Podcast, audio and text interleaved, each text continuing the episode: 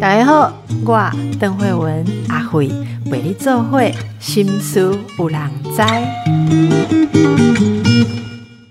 大家好，哦，今天继续请到周木之心理师。我们从木之心理师的新书《修入创伤》，上次已经跟大家介绍过，这是什么样的一种创伤，对我们会有什么影响。今天继续来谈哦，大家可以怎么样去看到这个更广泛的现象？经过上一次请教木之之后，我真的理解到哦，它也已经不是个人心理，而是一种集体，甚至是文化现象。我们可以看到很多很多的事情，包括木之提到政治。人物下台啦，好，还有这个网络上的一些呃反应、一些互动，其实都有这个隐含的习惯。好，那呃，其实今天刚好因为有一些听众朋友在问，就说疫情之下，不是大家生活都有点不同嘛？好，有些人就是很舒服，可是有些人已经觉得快要崩溃了。好，结果我就稍微看了一下，包括有听众朋友提供的这个故事啊，或者说他自己试着去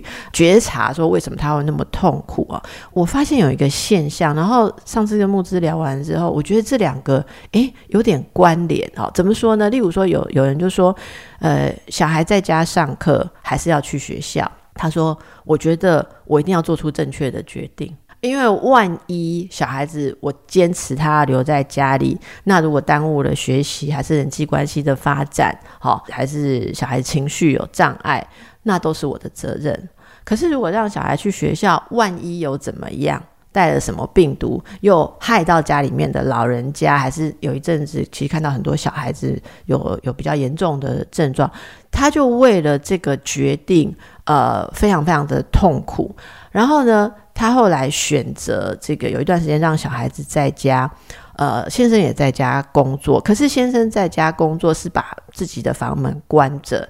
只有尿尿、喝水、好吃午饭才出来了。那他在家，他就工作都没做。他跟他的同事、老板他说：“不好意思啊，我小孩在家，我没有办法工作什么。”然后他就一直在弄小孩，没有办法上网啊，没办法登录啊，听到回音啊，老师断线啊什么，他就一直在处理这件事情，然后又要做餐、做点心，因为他觉得是我让小孩子待在家里。好，然后他说崩溃，他就打了那个什么咨询专线，好像公部门有一些这种专线，结果那个助人就是协谈师跟他说：“我，他讲了一句话说。”我发现好像你家所有事都是你在做，你要不要从这里想想看，然后让自己轻松一点？他说做这句话就爆哭了，然后他他跟我说，在这个状态下，他就开始想到说，他一生都这样了，不管环境有什么事情有什么变化，他永远是自己要扛起来。然后很多人都以为他。嗯，责任感强或什么？他说他根本想不到责任感这三个字，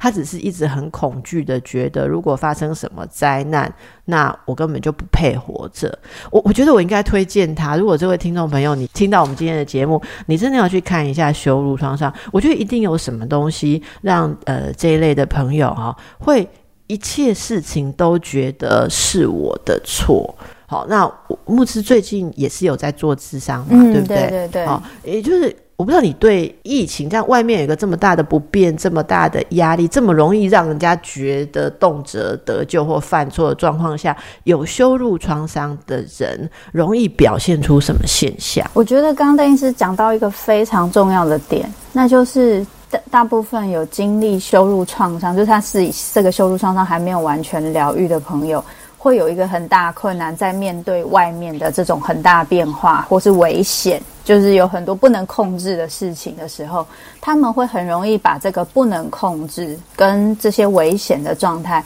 就是归因到自己身上，就是这是我造成，就是我如果今天没有做好什么事情。然后就可能会让这件事情变得更严重，然后所以这件事情全部都要我一个人扛。这这个可以理解。如果他小时候是在经历，就是比如说好，假设他有肢体上或者是他的就是精神上的暴力，然后爸爸妈妈的暴力可能就会是无缘故会打你一顿，或者是呃对你讲话很不客气，会羞辱你。那你自己就知道，他们都会找一些理由嘛。比如说，爸爸下班回来，我听到好多这样的例子：爸爸下班回来喝醉酒，小孩还没睡觉，爸爸就把小孩打一顿。因为你怎么到了这个时间还没睡觉？然后还有那种就是哦，因为你没有做好，所以我羞辱你是应该的。我去讲话说你不好，说你不应，说你不对，这样的方式是应该的。所以这些孩子开始学会一些事情，有一些方式是我现说我自己的行动嘛，我尽量都不要做到会触怒你们，或者减少跟你们互动，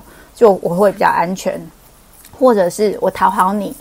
我做很多事情表现我很有用，看起来我就是很努力。在把很多事情都弄好，至少你就会念比较少。我在你想到之前，我就先把那件事情弄好，你就会比较少会念，那我就会比较安全，我就不会觉得这个世界这么可怕，我不会觉得我不被爱，我会被舍弃。所以这一种自我归因的习惯，它带到了这种就是呃，我们今天在这种不能控制的状态下，其实是会非常非常的痛苦，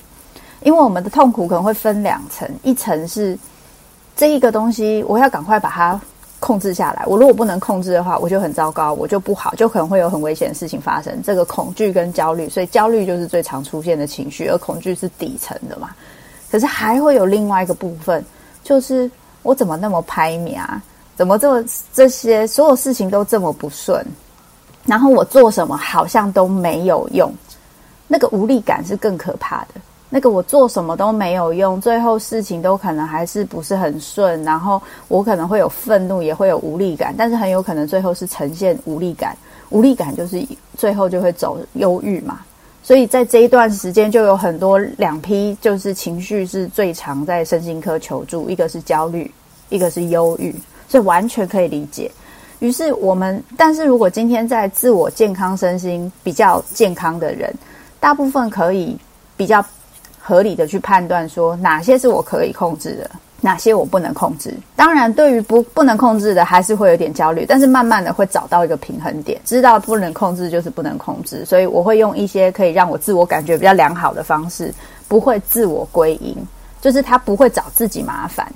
或者不会把全部整个天都扛在对对对对对。可是大部分有遭受过创伤，特别是羞辱创伤的人，特别爱找自己麻烦。因为以前的他们不找自己麻烦，别人就会来找他们麻烦，所以他非得要这么做。即使到现在，他也许已经不需要了，他已经脱离那个危险的环境了，他还是会非常的习惯找自己麻烦，然后停不下来。你的意思是不是说，习惯了先找自己麻烦，让让别人轮不到别人来？来找麻烦，因为被被别人找麻烦更惨，对，会很可怕。自己制造一个先一直一直卡在那里找自己麻烦，然后逼迫自己把所有事情都先弄弄好。对，就比如说小孩没东西吃，啊是会怎么样？大家一起 Uber Eat 啊，或者是说不吃一餐不吃是会怎么样？不会怎么样。可是当今天小孩来跟他说：“妈妈怎么家里都没有东西吃？”他内心的那一个就是自我规训、自己骂自己的那一个机制就跑出来了，就说：“天哪！”哦，你知道我。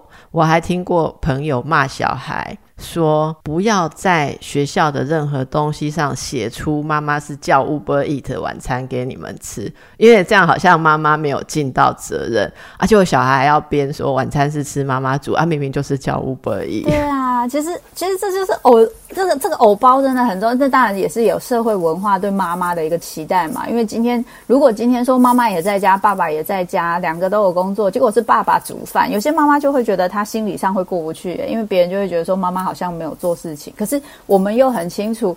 家务不能都只一个人做，因为大家如果都有自己的工作的话，这件事情是会很辛苦。所以，我们自己这一关，自己的这一个自我责备的这一关就过不去。哎，木子，你刚刚讲这个，我觉得这真的太有道理。现在不是公司有时候会有那个分班，有的人 work from home。有没有在家工作？然后有，也就是就有的会分班嘛，哈。我我有一个学妹啊，前天跟我诉苦，她就说，他说他永远是那个去公司的啦，已经分好几批，假设分 A、B 班轮，他永远还是因为就会被人家刁说，哎哦，现现在虽然是轮到你们 work from home。可是呢，因为另外那一班里面有人家里面有什么老人家，有什么什么他不方便啊，哈，那这样下去的话，你们这边都没有人啊，或者是说，呃，你们主管部门的的人家都那几个，呃，都什么有的确诊，有的怎样怎样啊，所以呢，就讲，结果他说从大家开始轮班在家工作的时候，他没有一他没有一周轮到啊在家啊，但是我说我就是说我就知道。因为他的个性就是从小到大都有被很严厉的对待。所以他他其实会深深的觉得，像像我我觉得哦，其实分享一下，呃，他有他有同意我们跟大家分享的部分，就是说，他说，当他讲出说我也想在家工作的时候，对方看着他说，哦，我还以为你很负责，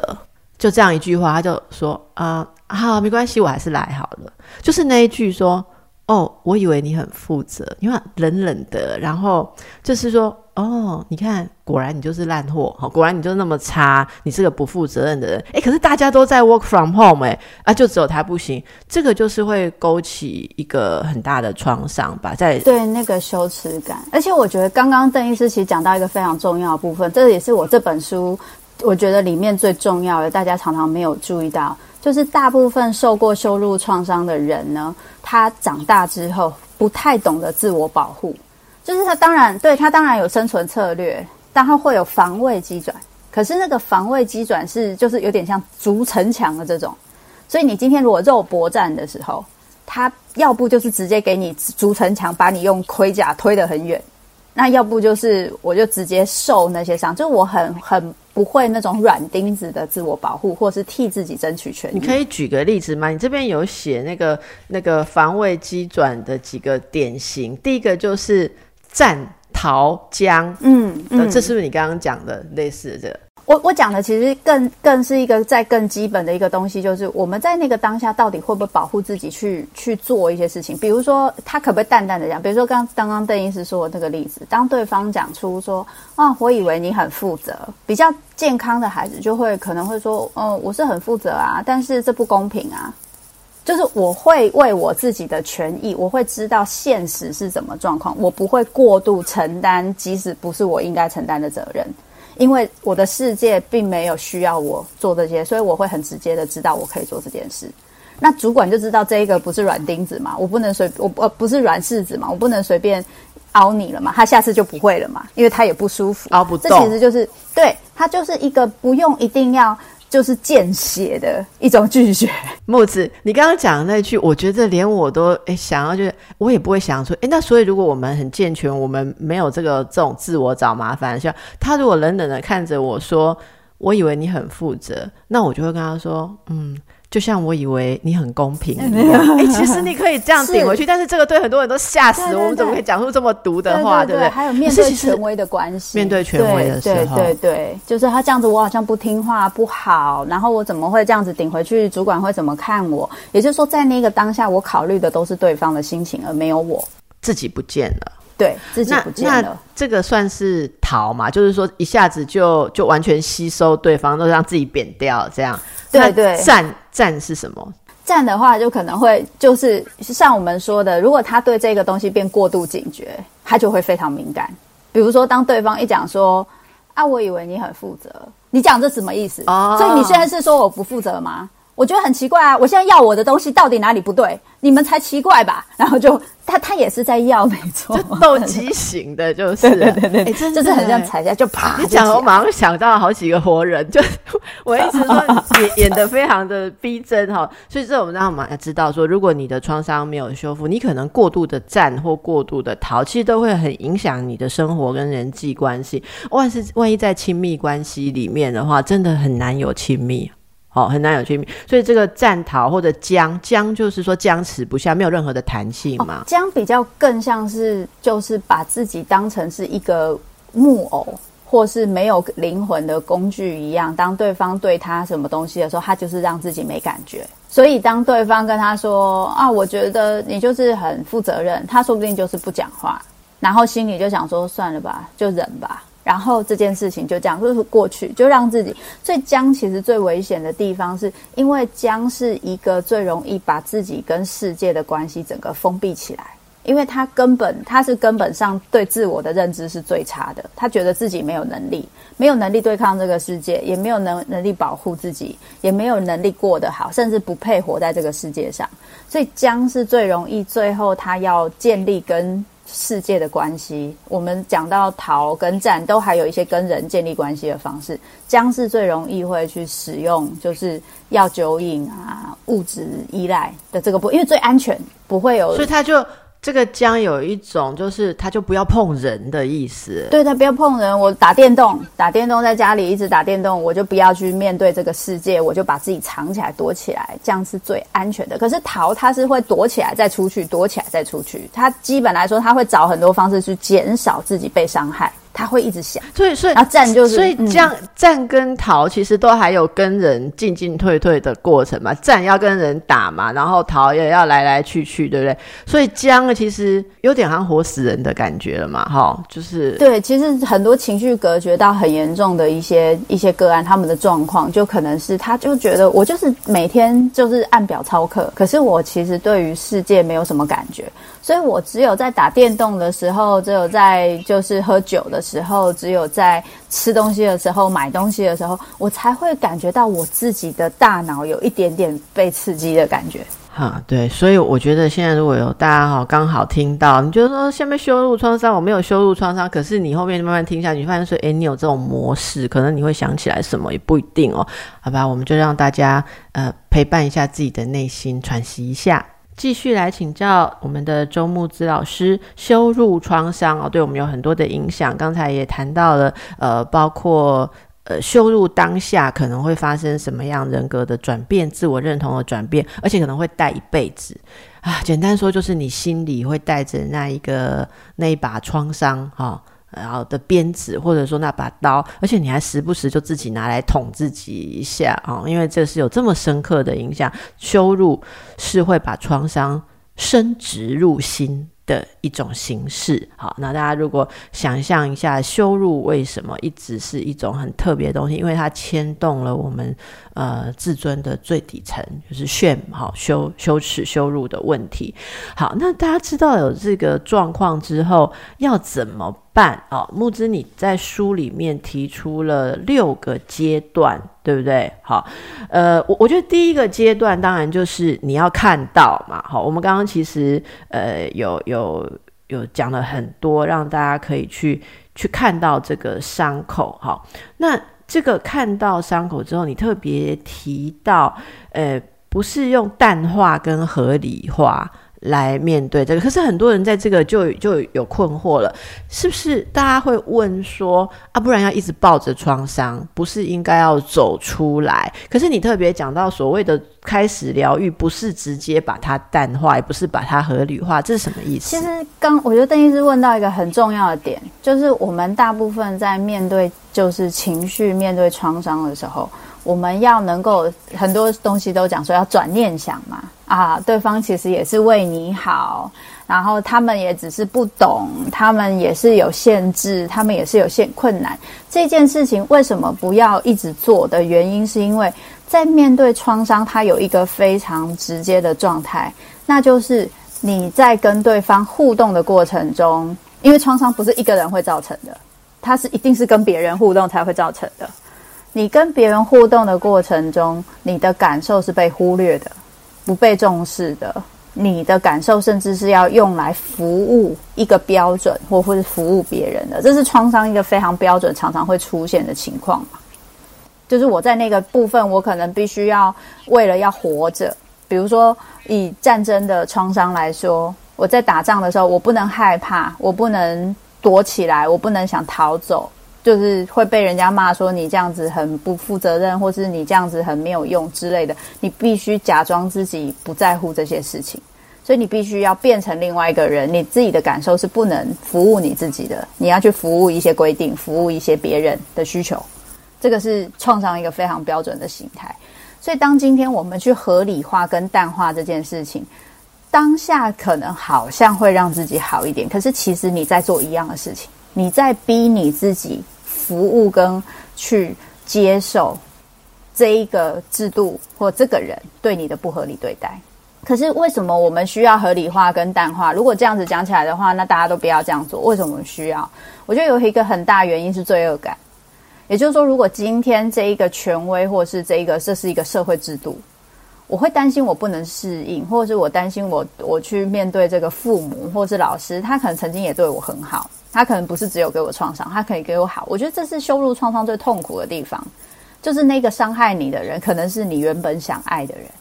那我的那个罪恶感就会让我觉得我没有办法去说那个时候他带给我这样的伤害，我会觉得自己就是很多社会道德的东西就会上来嘛，很不孝啊，很不怎么样。我相信如果是一个小小孩，他可能就会讲的很直接。可是如果是大人，他有太多这些社会的压力在，他会觉得做这样事情好像是不 OK 的。但是我还是必须强调一件事：你你觉得感恩这个人对你做的好，跟他曾经造成你的伤害，这是两件事情，它是可以并存的，它是可以并存的。所以，我们唯有开始重新用以前我们从没从来没有被对待过的方式，非常真诚的去理解那个时候我到底在想什么，我想说什么，我的感觉是什么，不要那么快。要它吞下去，因为所有吞下去的东西都不会消化，它会用另外一个形式跑出来。我得用这种方式。我觉得，与其说是去哀去理解那个创伤，我觉得更重要是理解你自己。你在那个时候发生了什么事？你可以用一个比较新的角度去看，而不是用别人要你去看的角度，你才有办法重新。因为我们现在是讨论的这个人，他其实有点像是被邪教团、被邪教洗脑嘛。他因为以前创伤的关系，他接受了一些价值观，所以他认为他必须要用这个价值观活下去。所以我现在要从要反洗脑，就是我要用不同的眼镜去看这件事情，我要改变我的意识形态。那我就要让自己有机会重新去看这个故事，我的意识形态才有可能改变嘛。我才知道原来我在里面我不是这么糟糕的，我是个受害者，我所做的事情并没有值得被这样对待。我应该是可以好好的。如果今天有人好好的提醒我，我一样可以调整，一样可以变好。我不一定要用这样的方式，这个方式对我的伤害性很大。我的重点不是在于对方为什么要这样对我，而是在于我不应该被这样对待。这就是一件非常重要的事。这个过程的开启哦，通常要怎么样才能够走到这个点，然后开始？当然，我觉得。呃，能够读到你的书，就是一个很好的契机。那有些人可能就说他一直就没有觉察的时候，那个觉察的点要出现，他其实有有一些，比方说你的方式再也不管用，真的惨到不行的时候，被迫要去看，或者说进入治疗，还是进入某些成长的呃训练里头啊，那。那可能才会有这个机会去知道那个合理化。你刚刚讲的那段合理化，呃，其实会让我们感到心痛。就是如果我想要被他爱的人对我那么坏，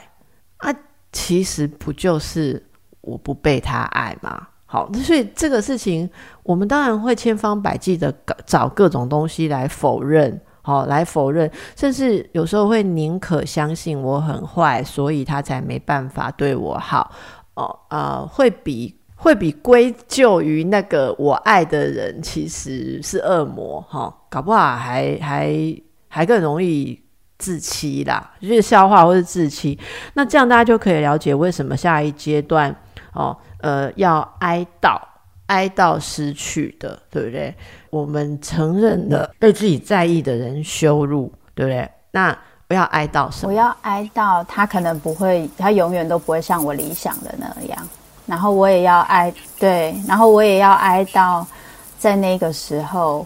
我没有办法得到我想要的东西。然后我经历了这些，所以我不用再一直逼自己，在他的那一个催眠之下，一直想要努力去讨好，一直要得回好象征性的得回，或者是具体再得回那一种爱或那一个人的爱。哀悼怎么做？哀悼说起来很简单，很多人都说哀悼到底是什么？我在里面用的一些方法，有一些方法比较简单，就是说简单也不简单，就是你找到一个可信任的人去讲述。这件事情很重要，因为你有时候在透过讲述的过程中，你有机会越来越理解你失去的是什么，你那个时候失去的是什么，你遭遇的是什么。可是我觉得还有一个很大的一个部分，就是在我们重塑这个故事之后，你对于这一你，因为你会去努力做调整，一定是因为你对这个世界跟对这些人有期待的。可是。他们的那个期待，就是你你会开始出现很像是一个图哦，就是它很像有一个红萝卜就掉在你的前面，然后你就是那个一直追的马，然后你一直以为吃到那个红萝卜，对你来说是你人生最重要的事情。可是他他们就是让你一辈子都不会吃到红萝卜，然后你终于要用一个第三者的眼光，远远的去看这一只马，你才才发现那一个红萝卜就是绑在他的身体，然后就掉在前面，他这辈子都不可能吃得到。而这一些羞辱他的人是用这种方式。以为让他以为他只要努力就会吃得到红萝卜，没有，他们没有打算让他吃红萝卜，他要看到这个景象，那个是一个好大冲击。他要保持你一直往前跑，对，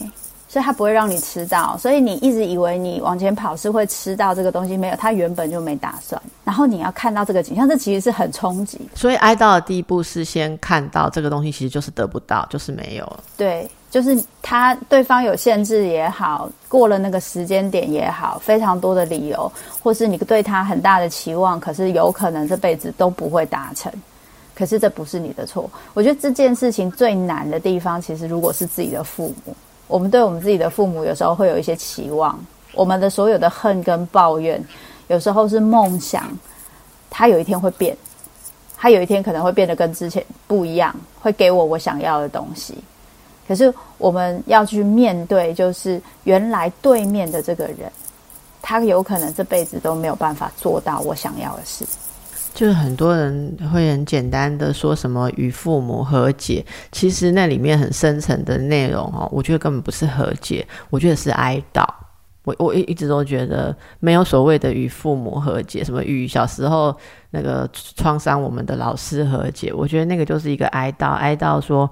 我。多么应该，以及多么需要在那个阶段得到一个好的大人。好，可是他却是一个德不配天的大人，哈，或者说他有他自己的困难，没有错，你可以去理解。可是，就像木子刚刚特别讲出来的，你能够感恩那那个人又对你做了一些好事，可是这跟他对你造成伤害这两件事情是可能同时存在的，其实是非常难的。大部分的人没有经过努力，很难把好跟坏放在一起，就二分法嘛。即便是现在的戏剧，也还是这样子啊，就是戏剧也还是，就是说你这个人定位是再好人，他好像就不会做坏事。所以之前华灯才会很多人在探讨，木之好像也有也有稍微讲一下，说那里面有的人你就会觉得说，他怎么会出于是什么动作，怎么会这样子恩将仇报哦，或是什么？嗯。所以，其实我觉得刚刚邓医师讲到一个很重要的点，就是我们都会有这样子的期待，我们甚至期待那一些权威者，他其实做的不好的事情都是因为好，因为我们也很难把自己跟那个权威者整个分开，因为他的不好，我会忍不住觉得好像跟我有关，是我做了什么，所以他才这样。所以很多戏剧很喜欢演嘛，就一个很机车的权威，有没有？到最后突然表现出很温情的样子，然后后面就大结局，就好像大家都很感动的部分，什么穿着 Prada 恶魔都是啊，就明明就是他就是很机车，但是他是后面做一个小小的温情，露出一个小小的微笑，然后全部的人就被那个微笑疗愈了。也就是说，他他指出了一个大家全集体的幻想，那就是这一个很恶质的权威，他其实有些难处。而他真正的内心其实是爱你跟为你好的，这是我们整体的幻想。可是我现在要告诉大家说，这个幻想本身可能不存在。这个、这个、这个很有可能是我们会误以为，当他今天没有办法做到一些事情，是不是因为我们没有做到什么，所以他不满意？所以我们会去一起去努力。可是不是。是他内心的那个空洞，他的那个习惯，他待人的习惯，造成他变成这个样子。那不是我们需要负责的，那不是我们需要去处理的。可是要去做这件事情，代表我跟这个人的期待就剪断了。我以前可能一直连着这个期待，即使这个期待给我的有不好的东西，可是我好像又觉得我是依靠想象这个期待会给我养分而存在。结果今天我要把这个东西砍掉，我要，我要，我要和解的不是这个人。我要和解的是我的内在，我要和解的是我小时候这个我被这个人极力否定，于是我跟着他一起讨厌这个人，因为我想跟这个人有连结，所以我我想要跟这个权威有连结，所以我跟着他一起讨厌我自己，因为我想要获得他的爱，这是我表现忠诚的一个方式。然后我现在要砍掉跟他的期待。我要重新跟我自己建立关系，这真的是一件非常非常难的事情，甚至会有背叛的感觉，所以罪恶感就是因此产生嘛。就是有很多人在经历这个过程，会觉得对父母、对这些权威有罪恶感，因为我要背叛你了，我要背叛你，减掉这个期待，而必须重新跟我自己连接。其实这才是最正确的方式，但是我会有有背叛别人的感觉，所以这是一个真的非常哇，我真的觉得。我跟邓医师聊，每次都会聊到很深的东西。我没有想到竟然会讲到这件事，所以你下次还要再重新写哀悼整个事情，再写一本或写三本，因为哀悼真的是一切。你要所所谓你要剪，你用剪断脐带这四个字，其实说明了一切嘛。很多人其实还是一直留着那个脐带，但是他输送进来的可能是毒素啊，已经是毒素了。可是你没有办法剪，因为剪了之后，你就是要。放弃从那个人得到养分了，所以你还一直希望说，今天这个脐带有一天会换成好血进来，可是没有了，对不起，已经吸了几十年，就是就是没有了。我我想这是哀悼木子，其实是很中肯，但是也毫不留情的让我们要看到说。不要再否认了啦，好，然后接下来到阶段三，就要请大家好好的去看哈，撕下自己的负面标签。这里你用的是重塑属于你的这个故事，就是拿回自己的叙事权喽，好，不是不是照别人的说法来说嘛，哈啊，那不过这里我想要补充一点。就是呃，其实木子里面也有提到，但是我想很快的补充一句，我自己在陪伴这个过程的时候，哈，我们可以重建跟重塑我们的故事，但是你你不要想要说服前面那个人说，哎，你讲我的版本不对，我的版本才对哦，好，你如果还有这个期望，你都没有办法真的。确立你自己的叙事，而且这就是妈木子已经讲过，你就是脐带没剪断，你就是还留着那个，还想要去让他。等于说，其实你是建议他一个好的版本，你还是要他再说一次，你才会相信。这个真的很辛苦，但是受过创伤的，我们都是在走这样子的历程。羞辱创伤要怎么疗愈？他那那两个够型哦，修完雷同处的起来呢，有点过度努力。好了，没关系，书大家一定要好好的看哦。羞辱创伤，我们讲羞辱创伤疗愈的几个阶段。第一个，探究羞辱创伤哦，伤口一定要被看见嘛，你至少知道你要医什么伤口哦，不要只有。用淡化跟合理，而我们要克服罪恶感，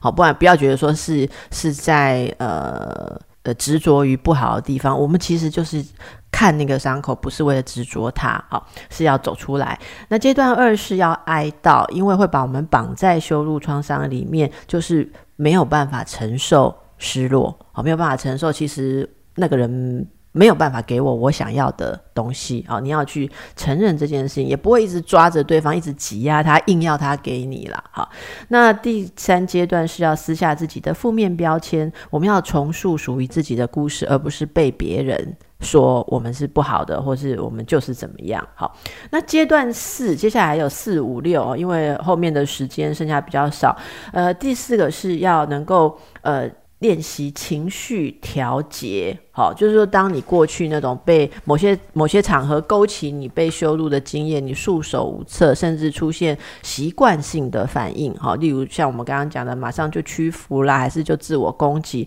这些出现的时候，要有一个觉察去调节，啊，那这个就引到阶段五的，要跟这个唱衰魔人对话，哈，啊，就是要跟呃平等尊重的跟。唱衰魔人对话，还有第六阶段是要与人互动。我这里想问木子有两点：什么叫做跟唱衰魔人对话？这个唱衰魔人对话，有一次邓医师不知道记不记得，我们两个有聊到这件事情。就我有跟你讲过，说啊，我好像很容易会就是责备自己啊，做错事情我就会一直念、一直念、一直念。然后你那个时候问了我一个问题，说你有试图跟他对话吗？对，然后我那个时候就想说啊。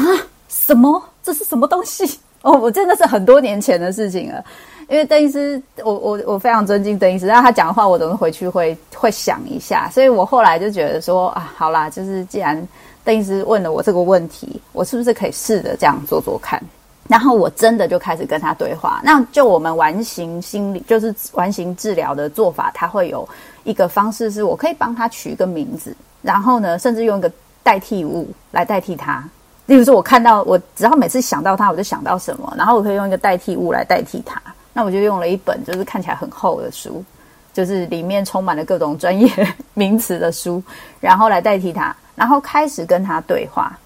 因为感觉就是对我来说，他就是一个好像他永远都有正确答案，他永远都是站在制高点，他永远都知道什么事情做是对的，很像英国教师。我把它取名为英国教师，不是只是教师而已，是英国的，就是那种就是很还会拿着那个小教鞭，然后戴个眼镜，梳个包包头那一种的。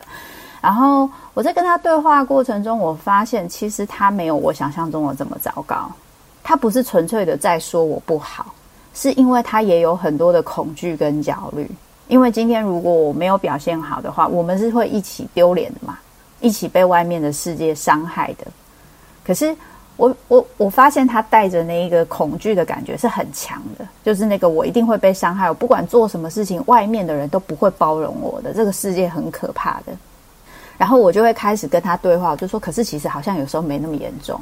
或者是你的提醒，我觉得很好，但下次你可不可以不要用这种说话方式？你可不可以用别的方法？你用别的方法，我会觉得好一点。你可以提醒我说：“诶，这样很好，但是你你要注意一下什么？”我说：“我一样会听嘛，你不要用这种方法。”我以前以为这样跟自己对话是没有用的，可是我后来发现，我就这样做了好几年之后，他现在在跟我说的话会越来越好，就是甚至他现在有时候在跟提醒我有些事情做错，我我自己还连我自己都还会说：“哎呀。”真糟糕，然后他会说：“不会啊，你现在知道这个事情做错，就代表你现在更进步了，所以你才知道那个是错的。”我就觉得：“哦，天哪，你也变得好正向哦。”所以这个这个唱衰魔人是在我们的内心把之前内化的那个严厉声音或攻击的声音，把它具象化，而且你试图去呃跟他。跟他改变，然后如果这个是我建议，对了，我我那时候的确是有这样建议。我但我我我我我那时候这样想法是基于呃，我们荣格心理学常常会做一种积极想象的练习，所以我们常常会在心里面有各式各样的对话啦。哈，在在某一个层次上是有，因为荣格他有很多自我对话的书写嘛，哈，跟自我内在的角色去对话。那我我觉得有趣的是说，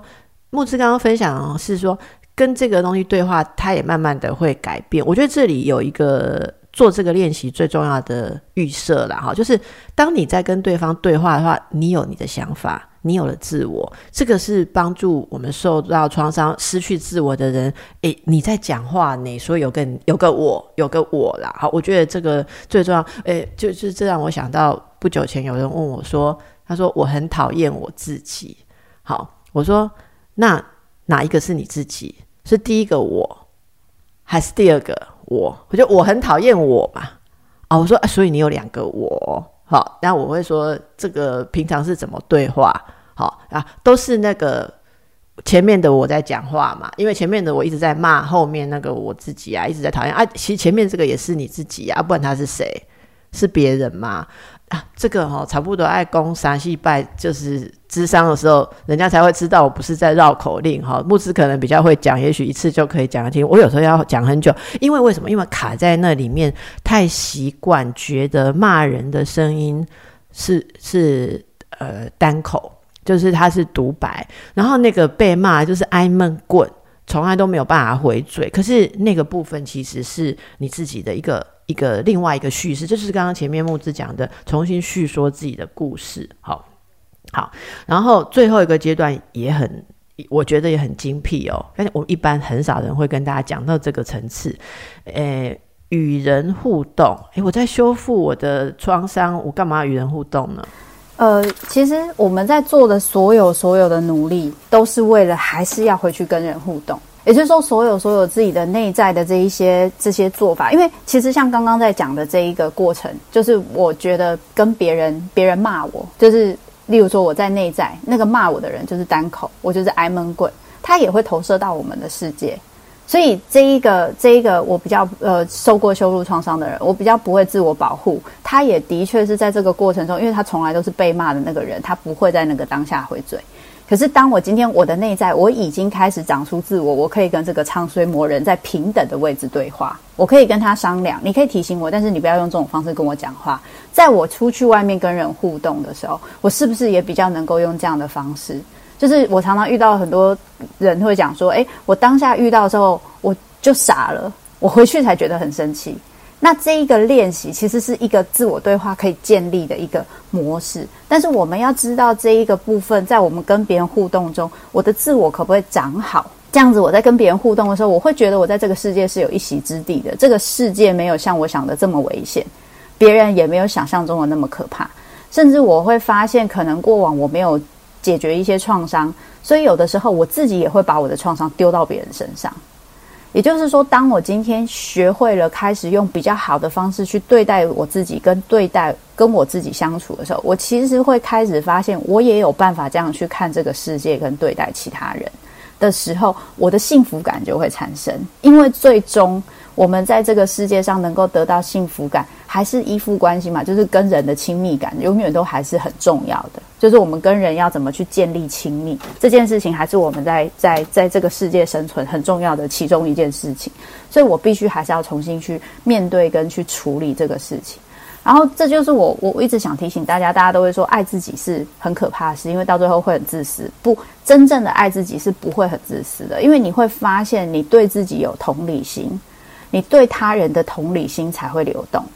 你在面对他人在做一件事情的时候，你不会那么快觉得他就是针对你，因为你有创伤，你就会很容易觉得他针对你。那你只有几个策略，要不就攻击他，要不就讨好他，要不就装作没事。你就这几个策略可以选。可是，当你知道原来我自己有自己的状况，他也有他自己的状况，我能够这样同理，其实我们的界限出现了，我就知道原来他也有他的状况，我也有我的状况，我们不是连接的这么紧密，一下子我做什么他就会什么反应，他做什么我就什么反应，我们都有自己的状况，我就更可以在无形中去理解那个界限。我可以去理解跟建立那个界限，反而会让我们之间的亲密感是比较容易可以发生的，因为我永远就不用那么容易担心，当我只要一靠近他，我就会被控制，因为界限模糊是会发生这种事情。可是我知道他有他的状况，我有我的状况，我分得清。他就算想控制我，我也不会让他控制。比如说像刚刚邓医师提那个主管的例子，他想控制我啊，他想用你就是你，我以为你很负责任的这种方式来控制我。可是我可以知道你在做这件事，可这不是我需要承担的，所以我会告诉